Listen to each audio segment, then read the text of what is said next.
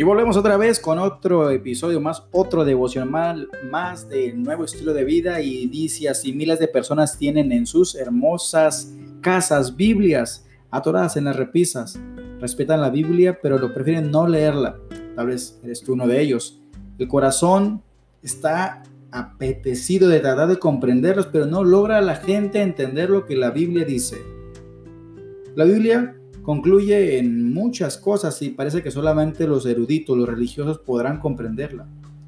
La llave para entender no radica en la mente humana, sino en la revelación de Dios.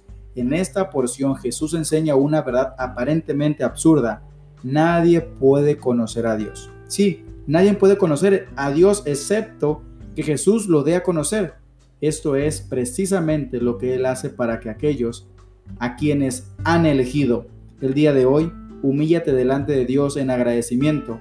Al ponerte en el lugar de Dios, de Jesús, y no en esa persona que se cree súper inteligente, porque la única manera de poder entender un poquito la Biblia es poder humillarte y reconocer, oh Jesús, necesito que me enseñes, que me hables, necesito de ti.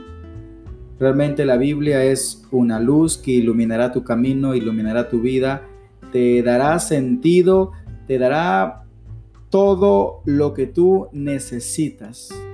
La gente hoy en día está totalmente extraviada, está distraída, está desconcentrada. En el bullicio de esta sociedad tan moderna, llena de tecnología, estamos ahora a segundos de atención. La Biblia ha tomado un segundo término en casi todas las personas. Es por eso que hoy te invito a que puedas reflexionar en la palabra de Dios y que puedas no solamente leerla, sino que puedas comprenderla y sabes que después de comprenderla puedas ponerla en práctica. Hoy la invitación de la Clínica Nuevo Estilo de Vida es, por favor, acércate a la Biblia. Ahí está la voz de Dios, ahí está su voluntad y sobre todo, ahí está la clave del éxito para tu vida.